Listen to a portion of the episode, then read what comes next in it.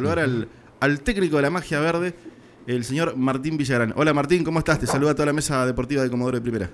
Hola, ¿cómo andan todos por ahí? Yo yendo a entrenar ya, a las dos arrancamos. Ah, bien, bueno. Muy bien. Lo agarramos justito. Lo Sí, agarramos sí, sí, justito. pero La producción ahí te atajó antes de que, de- de que vayas a entrenar. Eh, así es. Martín, bueno, eh, nos gusta siempre escucharte porque tenés una, una mirada muy particular, muy certera, muy sincera también, eh, y nos gusta cómo, cómo analizás el, deporte en sí. Nos gustaría es- escuchar un balance de lo que ha sido, para nosotros una hasta ahora una espectacular campaña. Eh, creo que no estaban los planes de muchos, ni de los más optimistas, que Gimnasia esté tan arriba, por lo menos en, en la Liga Nacional. Alguno me va a decir, bueno, se perdió contra Kimsa. Kimsa hay que decir, para algún desprevenido hay que decir que es el, el candidato número uno, me parece, es un equipo, una jerarquía enorme. Eh, pero más allá de eso, creo que, bueno, te vamos a escuchar a vos que, que nos des tu opinión, pero creemos que, que es, es muy buena la campaña de Gimnasia. Sí, la verdad que bueno, primero agradecerte por, por tus palabras. Eh, la verdad que yo pienso lo mismo, es una campaña muy, pero muy buena. Eh, desde arranque nomás, metiéndonos en la final del Super 20, cosa que, que no es para nada fácil, dejando equipo de, de mucha jerarquía y presupuesto detrás de nosotros. Eh, después estando todo el tiempo entre los lotes de, del 1 al 5 durante toda la temporada. Eh, la verdad que después de los siete partidos consecutivos no, no salimos nunca de los primeros cuatro. Eh, al comienzo de temporada un, objetivo alto de alcanzar era meternos dentro de los cuatro. Por ahí estar ya dentro, clasificado a playoff dentro de los cuatro, faltando cuatro fechas, habla las claras de- del funcionamiento del equipo. Y respecto a lo de Quinza, eh, es el candidato después de, eh, creo que después de la ida de, San Lorenzo de la temporada pasada, que tenía un, super equipo, eh, creo que es el equipo que junto a varios más, pero sobre todo Quinza, creo que tiene en su fila prácticamente dos planteles titulares, entonces es un equipo que solo perdió ocho partidos, que va a jugar el Final Four de la Liga de las Américas, así que habla la clara de- del candidato, pero obviamente no tenemos que perder de vista de que, que nosotros estamos haciendo un, trabajo excelente solo detrás de Quinza y que solo depende de nosotros mantener ese puesto para, para miras a playoff. Martín, ¿cómo estás? Matías te habla de, de- desde este lado. Eh, consultar de, mirá, el equipo tuvo un desempeño realmente muy bueno durante toda la temporada y había comenzado medio accidentado, eh, sin poder contar con Ayan, pero hay algo que se pudo observar en el equipo, quizás más que nada en este año, en donde mostró un gran, eh, se desenvolvió muy bien tanto de local como de visitante. Quizás durante los primeros meses le costó un poquito más de en cuestión de visita, pero bueno, ya una vez arrancados en el 2022 con un plantel ya completo, con Marcus, con Ayan, eh, lograron mostrar eh, un gran, eh, se desenvolvieron muy bien tanto de local como visitante. Mirá, qué, qué buen tema tocaste, Matías, porque si mi memoria no me falla, creo que perdimos un solo partido Sí, eh, con el equipo completo, un solo juego. claro. El partido que perdimos con Peñarol de local no estaba Marcus Helio y el partido del otro día no estaba, No. Sebo Resta.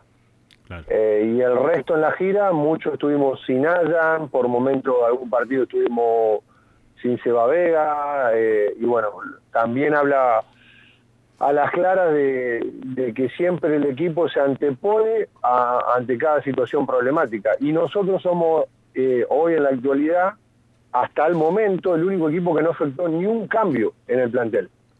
Porque la mayoría de los equipos, estando abajo o estando arriba, han tocado su plantel en tres, cuatro piezas.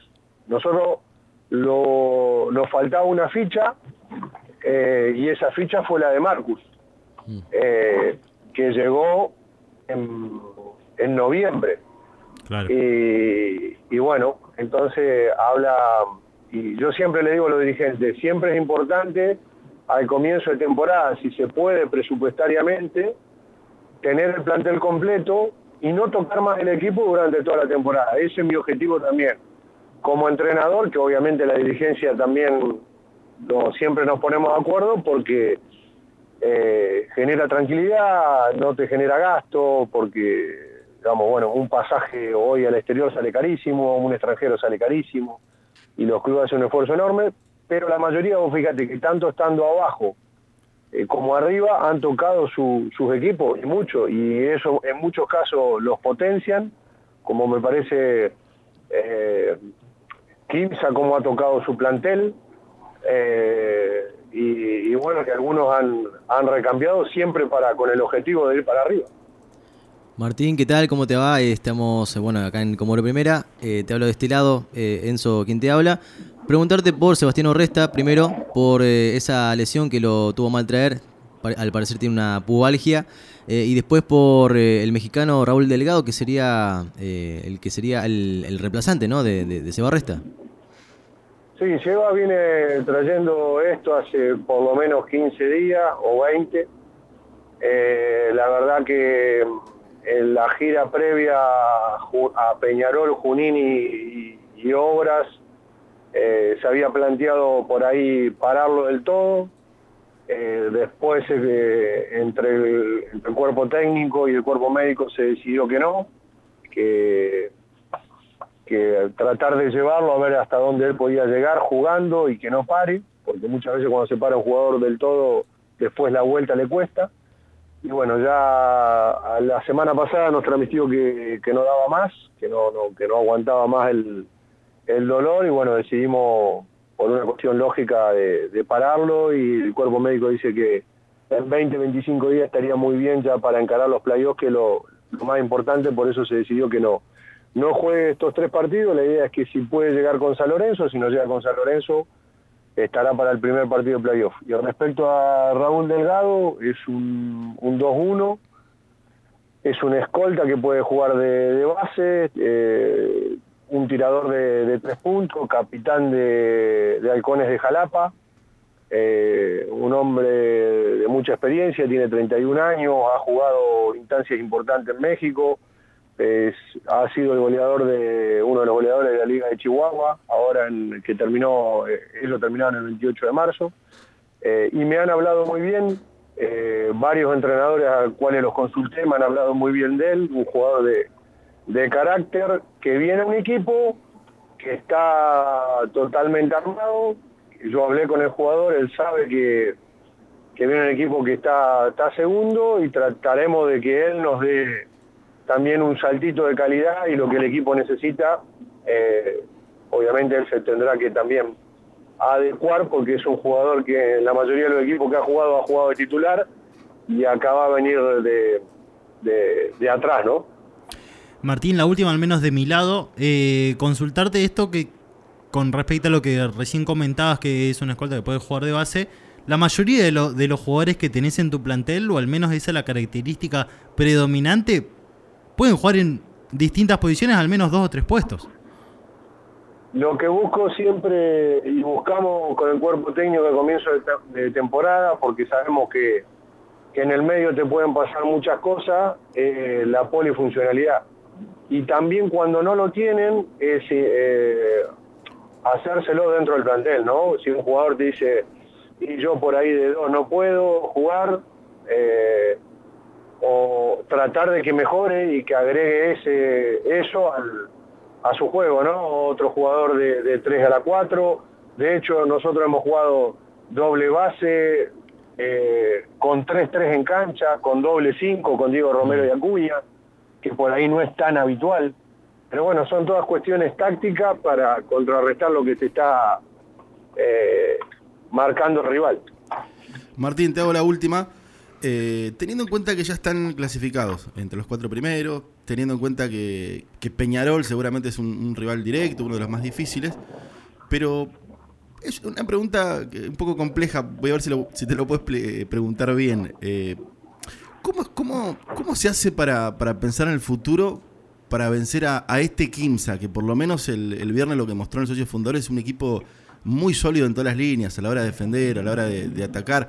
¿Sabes por qué lo pregunto, Martín? Porque me dio la sensación de que, por ejemplo, eh, no podemos decir que fue una mala noche de gimnasia y que fue una buena noche de, de Kimsa. Me dio la sensación que gimnasia, el mérito siempre fue estar en partido, eh, que hizo un gran partido gimnasia, pero a la vez se vio superado por el mejor equipo del, campeonato. O sea, ¿Cómo se hace en el futuro para, para pensar eh, ganarle a, a, este equipo que, parece una máquina?